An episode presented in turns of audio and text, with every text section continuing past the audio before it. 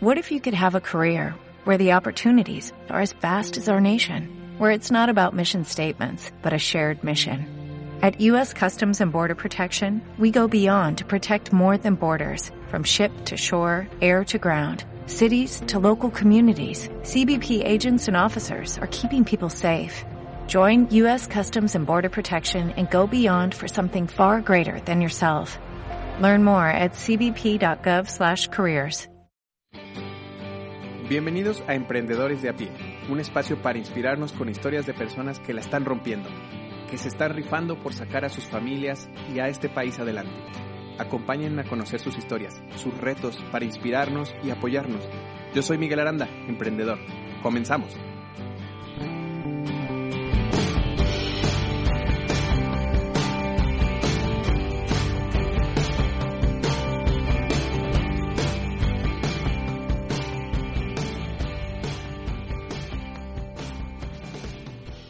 ¿Qué tal, Francisco? Bienvenido, ¿cómo estás? ¿Qué tal, Miguel? Eh, buenas tardes. Bien, muy bien. Qué bueno. Eh, ¿Me ayudas a presentarte? Bueno, eh, yo soy Francisco Sandoval Alarcón, soy periodista, soy reportero y director del portal Animal Político. soy originario de la ciudad de Mexicali, Baja California, pero ya tengo más de 15 años viviendo en la Ciudad de México. Perfecto. ¿Y qué estudios este, realizaste, Francisco? Bueno, eh, yo hice la licenciatura en Ciencias de la Comunicación. Eh, soy eh, licenciado titulado por la Universidad Autónoma de Baja California, con la sede de la Facultad de Ciencias de la Comunicación de Mexicali. Perfecto. ¿Y alguna frase que te haya inspirado para hacer lo que haces? Pues mira, eh, no tanto como inspirado, pero sí hay una, hay una frase eh, que es como la que predomina eh, dentro del periodismo, ¿no? Y que señala que si tu mamá te dice que te quiere, hay que verificarlo, ¿no? esa es una frase que yo he utilizado a lo largo de mi vida como periodista, ya con más de 22 años ejerciendo el periodismo, y pues es, es algo que se aplica eh, en esta profesión, ¿no? Siempre verificar la información que eh, nos otorgue cualquier fuente. Perfecto. Bien, pues bienvenido y traes un tema del cual vamos a platicar y tiene mucho que ver con lo que tú realizas en Animal Político, donde me decías fuera del aire que eres este, periodista también, o sea, funges esa, esa función y como subdirector. Y es este, el, el poder también encontrar las noticias falsas, ¿no? Al momento de que, de que tú estás navegando por Internet, pues te encuentras información de todo tipo y de pronto muchas de ellas eh, son, no son verdaderas y están ahí para crear pánico, eh, obedeciendo alguna agenda, ya tú nos explicarás un poco más a detalle, pero esto nos puede afectar tanto anímicamente como en las decisiones que eh, queremos realizar para nuestro negocio. Finalmente la información es poder, tú mejor que nadie lo sabes, y este, si no tienes la mejor información a la mano, pues probablemente cometas errores, ¿no? Entonces, eh, ¿quieres empezar a darnos contexto, a platicarnos de la importancia de este tema? Sí, bueno, primero que nada, eh, comentarte que en Animal Político tenemos una sección dedicada eh, única y exclusivamente a, detectar este tipo de información falsa eh, eh, que está circulando tanto en redes sociales, eh, llámese Facebook, Twitter,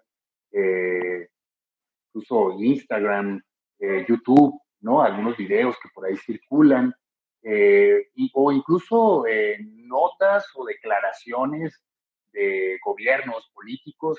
Bueno, hay un equipo que se dedica exclusivamente a eso y tenemos una sección dentro del portal de Animal Político que se llama El Sabueso. Eh, mucha de esta información que llega al sabueso nos la hacen llegar lectores, de gente preocupada por, por alguna información falsa que, ocurre en alguna entidad del país. México es, es bárbaramente grande, ¿no? Comparado con otros países de Europa, ¿no?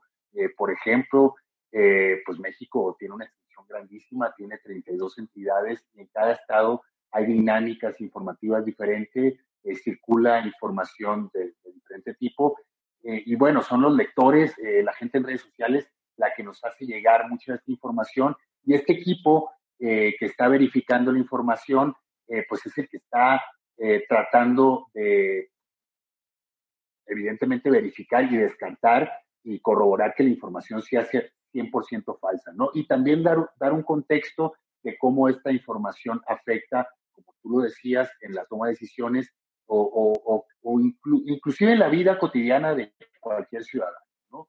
Y ese es el trabajo que se hace en Animal Político con, con esta sección que se llama El El Sabueso. Eh, claro que sí, muy interesante. Y, el Sabueso, sí. Y este, yo tengo alguna percepción, pero ya tú me lo confirmarás. Igual y venimos de un entorno que no es tan digital. Probablemente cuando iniciamos a estudiar no, no se había dado todavía el boom de las comunicaciones o de Internet.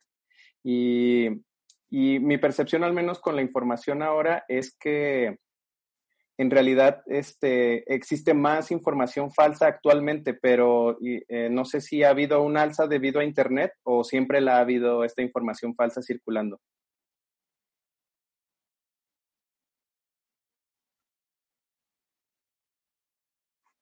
Evidentemente eh, es una muy buena porque eh, de la comunicación eh, eh, todavía se usaban estos modems que te conectabas y se escuchaba el sonido de tú te deberás de acordar. en aquel tiempo eran nacientes también los correos electrónicos, ¿no? sin embargo, pues sí, sí hay un boom con, con, de la mano de las redes sociales en donde cualquier ciudadano puede acceder a una cuenta en Facebook, en Twitter, en YouTube, eh, subir su propio video con estos smartphones, con estos teléfonos inteligentes que tenemos. Es más fácil eh, comunicarte y por ende también es más fácil eh, eh información que a veces es importante para afectar alguna, un creciente de las redes sociales, la, la, desinformación, las fake. Eh, sí hay un vínculo muy estrecho eh, entre estas dos eh, vertientes, ¿no? Por una, por una parte el crecimiento de las redes sociales y por otra parte mucha información que se está difundiendo por estas redes, pues resulta falsa, ¿no?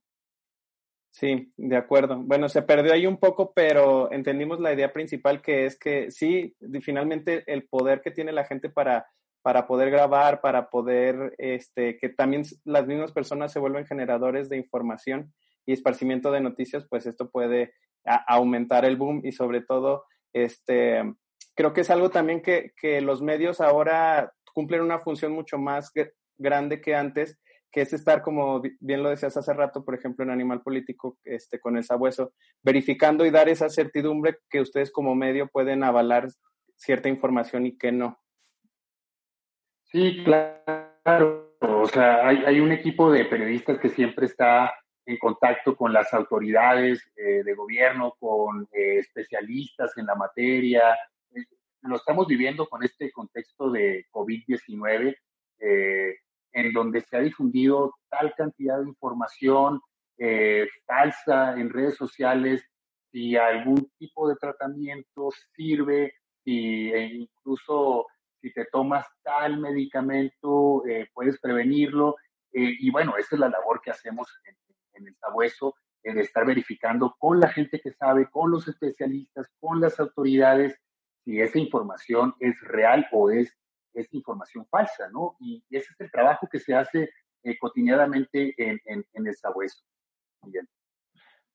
Muy bien, Francisco. Oye, y entonces, ¿qué tips le darías a las personas? Eh, digo, ahora en el contexto del coronavirus, también me comentabas que pues todo esto de, las noticias falsas, pues también ha sido otro boom este, porque todo el mundo está hablando de eso, entonces corren noticias de todo. Evidentemente, una fuente que recomendamos es este Animal Político con el sabueso, pero ¿qué otros tips podrías eh, ayudarnos para los emprendedores para que puedan este, detectar noticias falsas? ¿O cómo ha sido tu experiencia en ese punto? Sí, mira, hay, algunas eh, recomendaciones que han dado eh, periodistas que pertenecen a la red de ética segura de la Fundación García Márquez, esta fundación colombiana que se dedica a capacitar a periodistas en todo Iberoamérica, y son muy puntuales, ¿no? Una de las cosas que ellos recomiendan es siempre verificar la fuente de la información, ¿no? como tú decías, si, es una información que viene de un medio eh, serio, un medio que investiga, que corrobora la información, pues hay que leerla eh, a, detalle, ¿no? Sin embargo, eh, lo que se ha detectado en muchas de las ocasiones es que hay información que es falsa y están utilizando nombres de medios de comunicación que son renombrados, puede ser BBC, El País, Animal Político, estoy hablando de, diferentes medios que utilizan el nombre eh, del medio, pero con una terminación que, no suele ser usual, ¿no? Eh, por ejemplo, con una terminación .ru, una eh, terminación .co. cuando tú checas eso y viene esa terminación, pues ojo porque muy probablemente va a ser una información falsa, ¿no? También utilizan el nombre de estos medios, pero mal escrito, ¿no? Por ahí puede ser un animal, a nivel político o a nivel política eh, con estas terminaciones .ru, .com, eh, puede ser un B, eh, en vez de BBC puede ser un BNC, .ru. Entonces utilizan a estos, estos nombres de los medios de comunicación para vincular este tipo de información falsa, ¿no? también hay que conocer, hay muchas hay muchas páginas de Internet en este momento eh, que se dedican a informar sobre eh, notas que son eh, parodias, ¿no? Parodias como el, el, de forma, es un ejemplo, ¿no? El de forma. Hay que verificar si esa información no viene de un medio que se dedica a, parodiar o, incluso a burlarse, ¿no? De algunas declaraciones de políticos, lo, lo sacan de contexto precisamente para provocar eh, pues esta risa o este enojo por parte del ciudadano. Entonces, una recomendación es tener muy claro cuáles son las páginas de parodia que suelen publicar este tipo eh, de temas, ¿no? Eh, también, en el caso cuando te llega alguna información sobre, sobre todo en, en, este, en los mensajeros o en el WhatsApp, ¿no? por lo regular suelen ser cadenas, cadenas con alertas falsas, eh, por ejemplo, en este contexto eh, del COVID, eh, gente muriendo en las calles, también desabasto de medicamentos, ¿no? Hay que estar muy atentos si esta cadena que te llega a través de WhatsApp, pues tiene algún tipo de, vínculo algún medio que es un medio serio, ¿no? Si no tiene un vínculo eh, fuente, eh, va a ser una información falsa, ¿no? Eh, bueno, y también tener en el radar cuáles son las páginas de Internet, las páginas noticiosas que están difundiendo información que es real, en donde podemos contrastar si alguna cadena de WhatsApp que nos mandan eh, sobre alguna cura milagrosa en el COVID, pues es verdadera, ¿no? Un ejemplo es el sabueso, pero también eh, grandes medios como la BBC eh, tienen sus propias páginas de verificación de información, ¿no? Entonces, ser muy consciente de eso y sobre todo no enojarse cuando veamos una información de este tipo, ¿no? Primero, cabeza fría, checar si la información tiene sentido, y si tiene fuente informativa, ¿no? Sobre todo eso, antes de compartirla, en, que nosotros la vayamos a replicar con algunos de otros de, nuestros contactos, pues hay que verificar esto, ¿no? Y cabeza fría sobre todo, no eh, eh, leer la cabeza, esa es otra, leer la nota completa, no, no solamente irse con el titular, sino leer la nota completa y ver si tiene algún sentido y si tiene fuente de información, ¿no? Eh, y si ya vemos después de, tener claro que no tiene ningún tipo de fuente de información y no tiene ningún tipo de sustento, va a ser una información falsa y pues hay que compartirla. Sí, de acuerdo. Y, creo que, por ejemplo, en el, caso específico de WhatsApp, es donde difunde mucha información este, que muchas veces ni siquiera son links o, no son videos, no son referencias, es literal un texto copiado que alguien está reenviando y El reenviando. mensaje. Tal cual. Exacto, que, que no tiene ninguna, ningún sentido y, y forma de verificarlo, ¿no? Y, y yo creo que sobre todo las generaciones, eh, por ejemplo, los boomers, que en general les cuesta más trabajo la tecnología, por lo general, este, ayudan mucho a esta difusión al no conocer estas partes que tú bien mencionas, estos detalles ahí del dominio, del nombre, y es ahí donde se Así empieza es. a esparcir en los grupos y, y- y inmediatamente se vuelve un descontrol.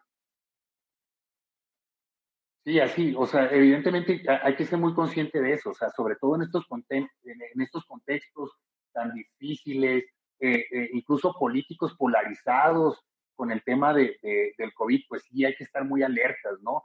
Eh, y sobre todo, una recomendación también es tener sus medios ya, eh, el ciudadano, escoger los medios en los que él cree, eh, que sabe que están informando seriamente, o que, bueno, evidentemente en el trabajo cotidiano del día a día no estás exento a que de pronto hay un dato ahí erróneo, pero si el medio es un medio serio que rectifica, pues eh, tú, tú vas a tener la certeza de que si a lo mejor ahí hay un dato erróneo, el medio lo va a rectificar y te va a informar eh, que hubo una corrección, ¿no? Con alguna nota del editor, te va a decir, no, esta información que estaba circulando eh, sí la retomamos, nos confirmaron en un primer momento que sí era, pero estamos corrigiendo de que no es así, ¿no? Escoger los medios que están haciendo este trabajo serio y también identificar los medios que son sátira y todos, sobre todo estas señales, ¿no? Las ligas, el punto RU, el punto, el punto co, que, que van a ser evidentemente información falsa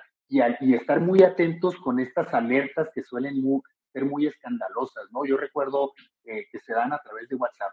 Yo recuerdo un poquito antes de, de la, de, de esta pa- pandemia del COVID, eh, un WhatsApp que estaba circulando sobre eso, donde estaban secuestrando niños, ¿no? Eh, que estaban en estado de alerta, eh, pues ahí también hay que, hay que saber si hay algún o alimento o algo que eh, no hay cita de dónde es, y, pero si aún así tenemos duda, podemos siempre consultar las cuentas oficiales a través de redes sociales de las policías del Estado de México, de la Procuraduría, de la Ciudad de México, o donde esté ocurriendo esta supuesta información, ¿no, Miguel? Yo creo que, que eso también es clave, ¿no? Eh, ir a la fuente eh, donde supuestamente se está dando eh, eh, esta información.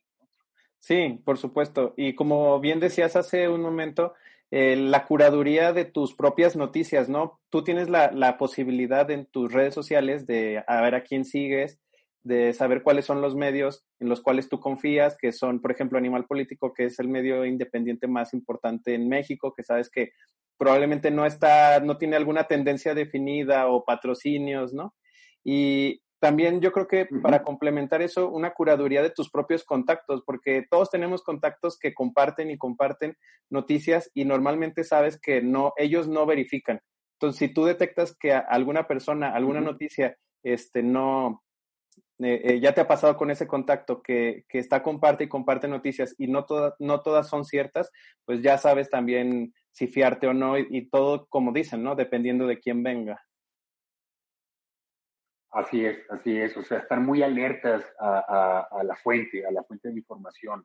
Eh, uno sabe ya por experiencia qué medios son serios, eh, cuáles son los medios eh, que pudieran estar ahí con alguna tendencia, eh, hacer tus listas. Mira, la- la- las ventajas eh, con las redes sociales, por ejemplo, con Twitter, es que te deja hacer listas eh, de contactos, como tú bien dices, ¿no? Ahí puedes hacer una lista con medios eh, que verifican información como Animal Político, como BBC, hay otros medios internacionales que, que forman parte de una red de verificadores, incluso eh, eh, hacer listas con la Organización Mundial de la Salud también, de las autoridades del sector salud que están informando día a día sobre el avance de- de- del virus, del COVID-19, eh, hacer tus propias listas y ahí vas a tener eh, la información real, ¿no?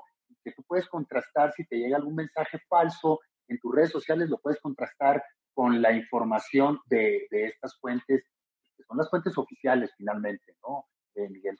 Por supuesto. No, pues muy importante todo esto que nos dices para poder empoderar a los ciudadanos. Finalmente tenemos la oportunidad, pero por desconocimiento muchas veces caemos en este pánico gracias a las noticias falsas. Y Francisco, ¿alguna anécdota o algo que te haya tocado ver ahora en esta situación de pandemia en la cual precisamente por las noticias falsas se haya generado alguna situación o algo indeseable? ¿Te ha tocado algo así? Bueno, bueno, eh, lo que ha pasado mucho es que se han difundido eh, fotografías, por ejemplo, de médicos durmiendo en el piso, en hospitales que han resultado que son de otros países, eh, en donde ha ocurrido, y de otros años inclusive, ¿no? En donde se ha tomado una foto en específico y que se han vuelto a retomar y lo hacen pasar como en un contexto como si estuviera ocurriendo actualmente en México, ¿no? Eso, eso es algo que, ha sido muy constante. Eh, también eh, tú debes de recordar en las primeras semanas, eh, creo que de la segunda fase, en el caso mexicano, empezaron a circular algunas fotografías de gente que, que, supuestamente estaba cayendo muerta, ¿no? En las calles por el tema de COVID también era, eran fotografías sacadas totalmente de contexto eh, de, otros países. Eh, y bueno, eh, esto es algo que me... Y, y, también algo que me llama mucho la atención es que a veces, pero es un poco, tiene que ver también con, con, con el tema de cómo es el mexicano, información que... hay mucha sátira en, en, la información que se está dando, ¿no? sobre todo eso, eh, a veces hasta con un doble sentido, sátira, eh, pero eso pasa muy eh, mucho en el contexto mexicano también, eso es lo que he notado en, estos, en, estas semanas de la epidemia, Miguel. Sí, como dices, pues hay de todo y pues nada, debemos de estar muy alertas porque una mala decisión derivado de alguna sátira, como dices, o de alguien que, que obedece alguna agenda, pues te puede estar al final asustando, este, tomando decisiones erróneas. Y pues lo importante es que tengas la mejor información a la mano eh, constantemente. Te agradezco mucho que nos hayas apoyado con esta parte, Francisco. Y eh, me platicabas que también tú estás emprendiendo un, proyecto ahorita con lo de primeras planas. Eh, ¿Nos platicas un poco de qué va todo esto? A mí se me hace muy interesante, pero para el auditorio. Sí, sí, sí, claro, Miguel es un podcast que, empecé eh, para compartir las primeras planas de periódicos nacionales eh, aquí en, México, eh, con la idea precisamente de en un resumen de dos, dos, tres minutos poder informarle a, la gente, tener un acercamiento a través de esta herramienta que es el podcast, de informarle cuáles son las tres, cuatro noticias que están predominando en la agenda periodística de los medios impresos nacionales, ¿no? Eh, eh, ese eh, ha sido el emprendimiento que estoy ahí empujando. la idea a corto plazo es empezar a hacer reportajes ya más elaborados sobre estos temas de la agenda nacional. y con la idea también de, yo hice este, este emprendimiento con la idea de conocer la herramienta del podcast, ¿no? Como tú dices, yo soy un periodista que ya tiene más de 20 años trabajando y que me ha tocado esta transición de, lo análogo a lo digital y ahora pues hay muchas herramientas que nos permiten estar cerca de los lectores, cerca de la gente que toma decisiones, cerca también de la gente que le interesa estar bien informado de lo que ocurre en su entorno, en su país. Eh, y el podcast es una excelente herramienta que a mí me ha permitido conocer, explorar y también lo he tomado como un aprendizaje, porque de ser un periodista que viene de esta escuela análoga a lo digital ahora eh, y ahora eh, con estas herramientas como el podcast, pues es un paso bien importante para, para llegar a, nuevas audiencias, ¿no, Miguel? E, eso es, eh, como yo lo he visto en, en este tiempo de trabajo, ¿no? y sí, ah, por ahí está en, en diferentes plataformas, primeras planas MX, ¿no? Sí, y me parece a mí bastante rescatable también eh, que eh, el proyecto obedece mucho a la nueva tendencia, ¿no? En la que cada vez queremos estar mejor informados, pero de una forma más instantánea. Y yo creo que el darte un contexto, una revisada súper rápida de, las primeras planas de los periódicos más importantes o de los medios más importantes, pues dices, ok, ya, ya me informé, ya me di una idea de cuál es, qué es lo más importante ahorita que, que está aconteciendo para poder al instante, porque la vida cada vez es más acelerada, ¿no?